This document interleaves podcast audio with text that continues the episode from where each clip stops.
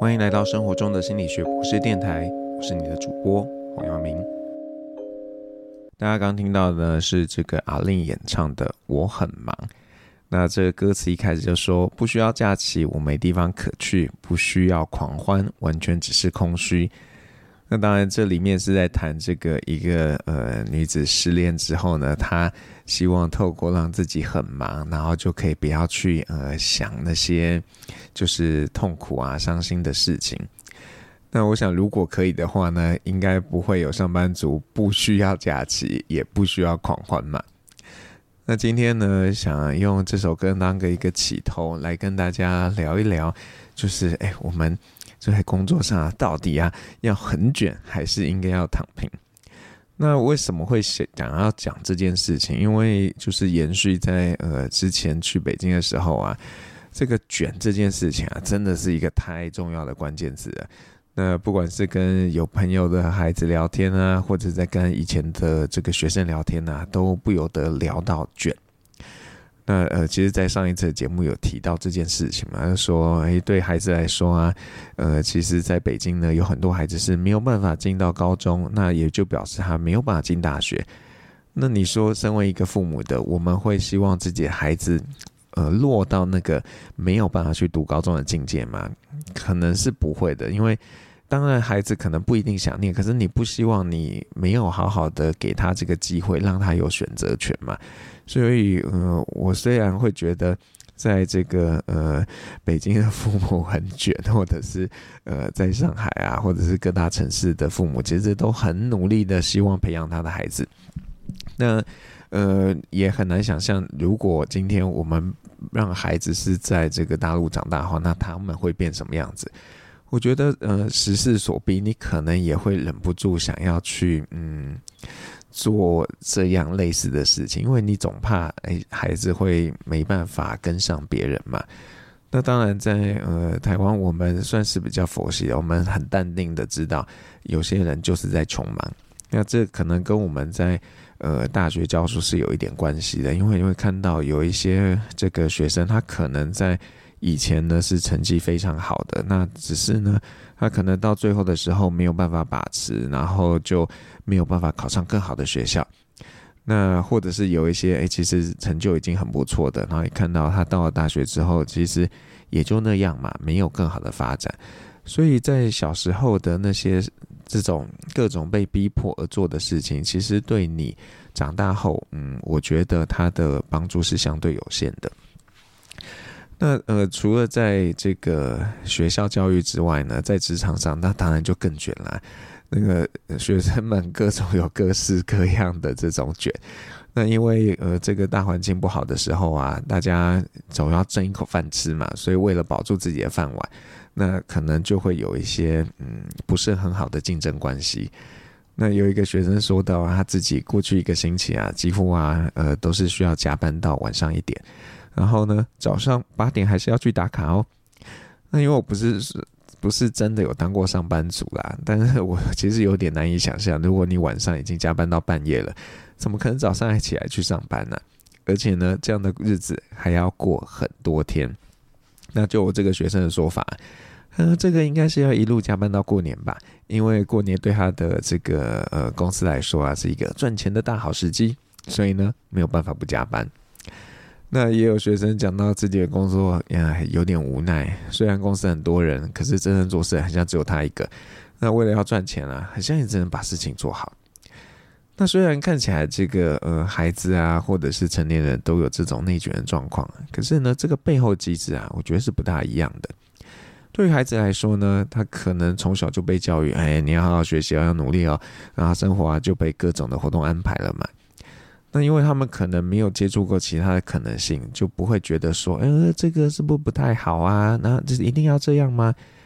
那对成年人来说呢，嗯，多数已经见过世面了嘛。虽然可能是无奈，但是啊，内卷这样的作为，其实基本上是有一些自主性的，是他们有意、他们认可才去这样做的。那有一个学生也很直接说啊，说，如果呢，我老板愿意给我一倍的薪水，那他可以更卷。那虽然我口头上也会这样说啦，不过我觉得啊，呃，多数在呃台湾的大家呢，应该宁愿少赚一点钱，可是呢，生活要有品质。其实我也有之前呃有跟一个陆生聊过，他本来在嗯不能讲的企业，然后就很卷，那他自己觉得这样生活真的非常没有品质，所以后来呢就到了一个外商工作，然后虽然赚的钱也没有少，可是生活比较有品质。所以我想，如果可以选择的话，呃，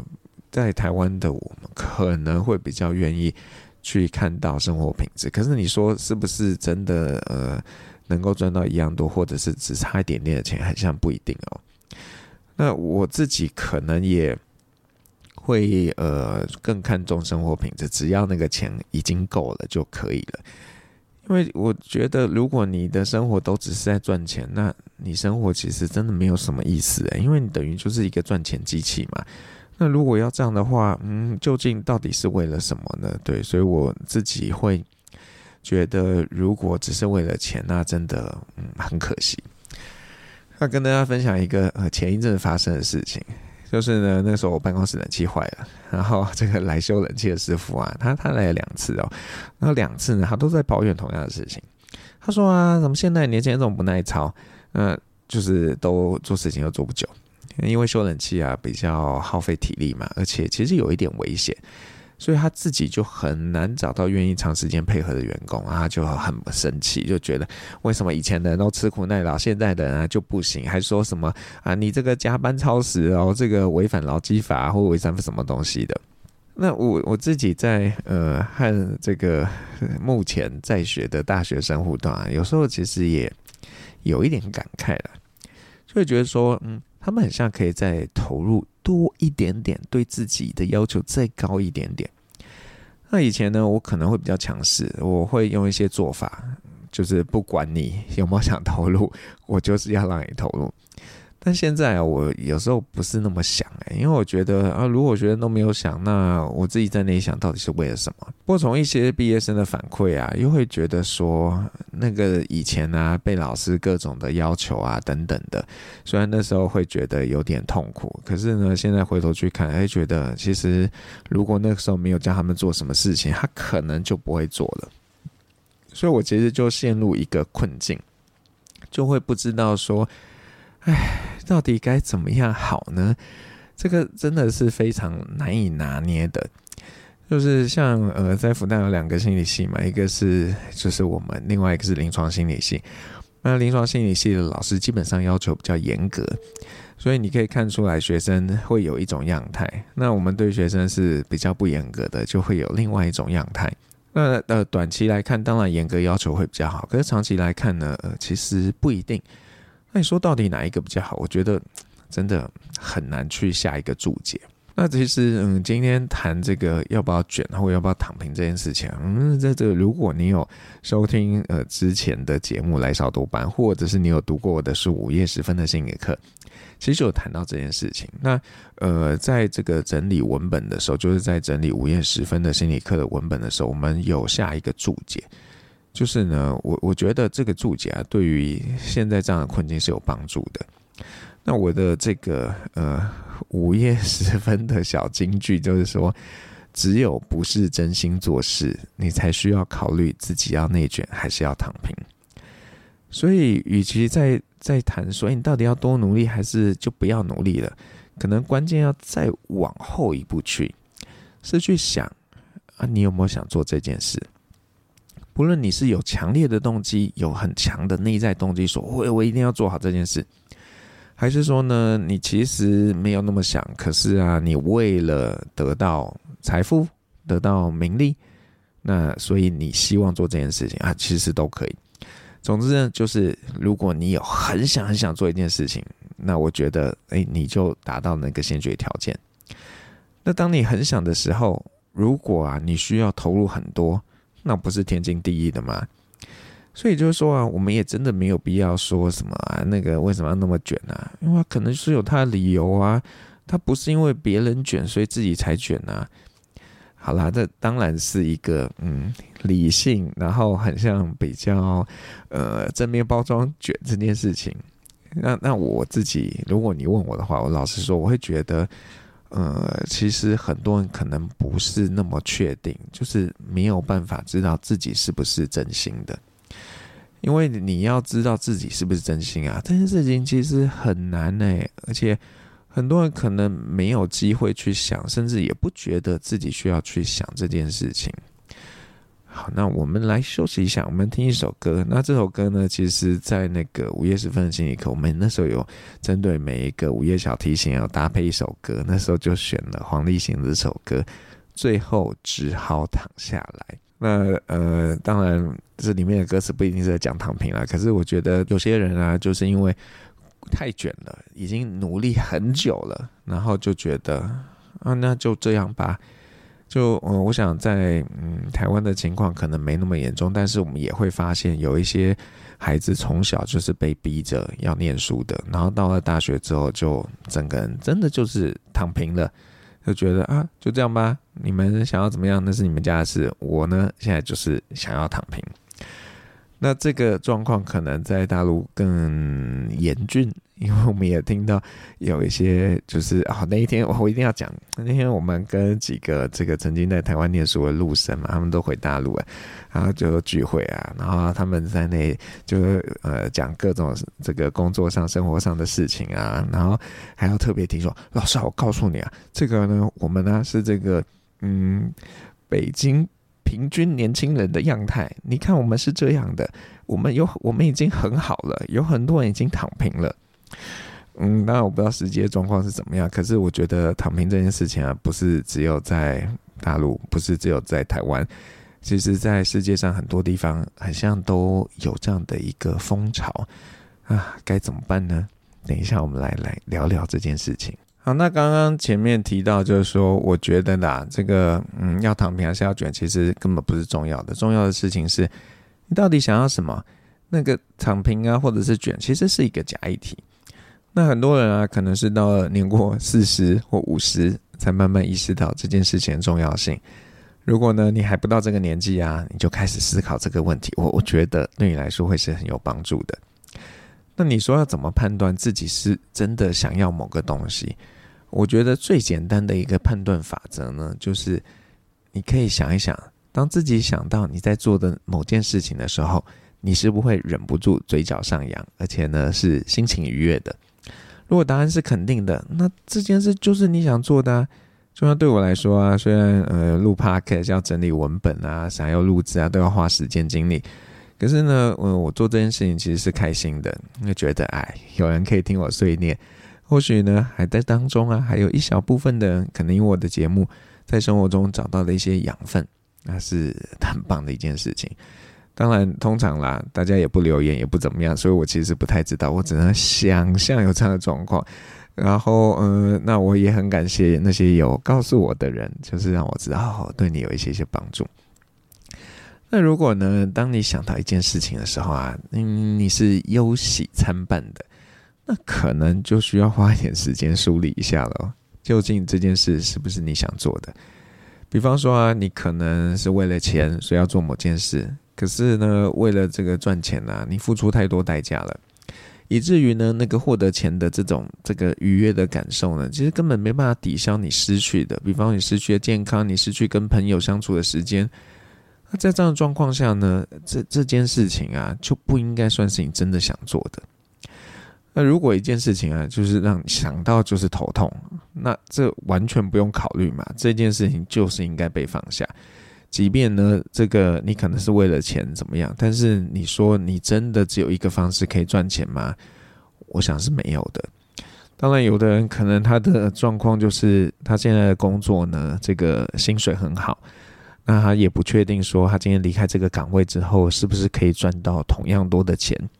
所以即便非常的不开心，那还是得要撑下去。但嗯，我我要很认真的告诉你啊，因为。你虽然看到你赚到的钱，可是你可能损失很多，而且这些的损失呢，是对你来讲是一个长期的耗损。所以，如果你发现真的这件事情带给你的负面的这些能量多多多，然后正面的真的非常少的时候，你就应该做出改变。那当然我知道很多人啊都想要那种啊钱多事少啊，最好可以财富财富自由嘛。可是你说要能够安于这个财富自由的状态呢，其实也是需要一点能耐的哦。有些人啊，在忙碌工作的时候啊，会觉得，哎，如果哪天都没没事情需要做啊，可以去旅游啊，那有多好。但你如果让他旅游一个月呢，他可能就开始觉得无聊，觉得，嗯，我生活是不是没有重心啊，而且没什么成就感。所以你说这个钱多事少，或者是不用为金钱烦恼，只要开心过生活，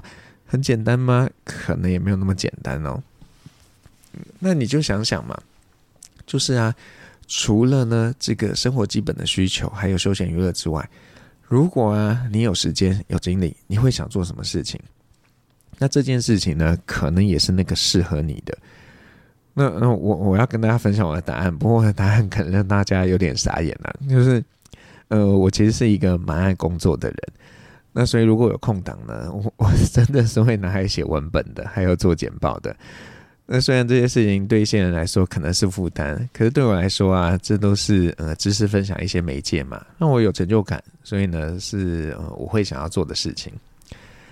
那如果呢你发现哎、你很像想不出一件正经的事情哎、你都只想到玩啊，那只想要休息啊，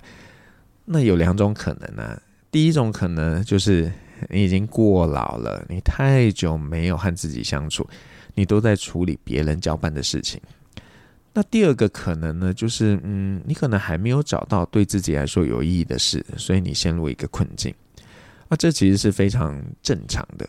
因为在亚洲这尤其严重，我们社会文化氛围呢就比较不鼓励自我探索，比较都是告诉我们，呃，你就是要去满足这个谁谁谁帮你设定的目标。那也因此呢，如果有人呃，就是跟周遭的亲友说：“我觉得我需要休息一段时间呢，我想要看看我自己想要什么。”那即使到了现在啊，很多人还是会觉得不可置信，会觉得啊，他他说他要休息一段时间呢，为什么啊？你觉得他真的呃需要休息吗？休息真的可以找到答案吗？啊，这个虽然我没有立场回答这个问题啊，因为 我其实就我不属于这个这个状态嘛。那但是呢，我我看到我太太在这个两三年前开始以来的生活，我觉得我真的可以告诉大家，只要你愿意持续去探索，那你是会找到答案的。为什么这样说呢？因为几年前太太就在工作上非常不开心，虽然赚的钱也还不错，可是她就觉得不开心。那我跟她说，如果真的不开心，那就那就不要做吧。那可是，如果你没有工作的话，你也要思考一下啊，就是在财务上怎么样？呃，你还会是舒适的。所以那时候就离开了全职的工作岗位，然后希望呢，可以自己开创一些跟艺术有关系的事业。那虽然这几年下来，不能说他已经做到可以自给自足了，不过有看到他慢慢找到自己的定位，也比较清楚知道他可以做什么样的事情，适合做什么样的事情。那虽然你可能透过休息、透过探索，然后你找到的那个事情，但是这不代表说啊你就没什么需要烦恼了，因为呃，知道自己想做什么、适合做什么，到这件事情是不是可以养活你，你是不是做事情都可以很顺利，这其实还有很多的挑战。但至少你已经知道自己要往哪里走啦，然后也就满足我刚刚说的条件嘛，就是呃，你是真心想做的。那就没有卷货躺平的一个困扰了。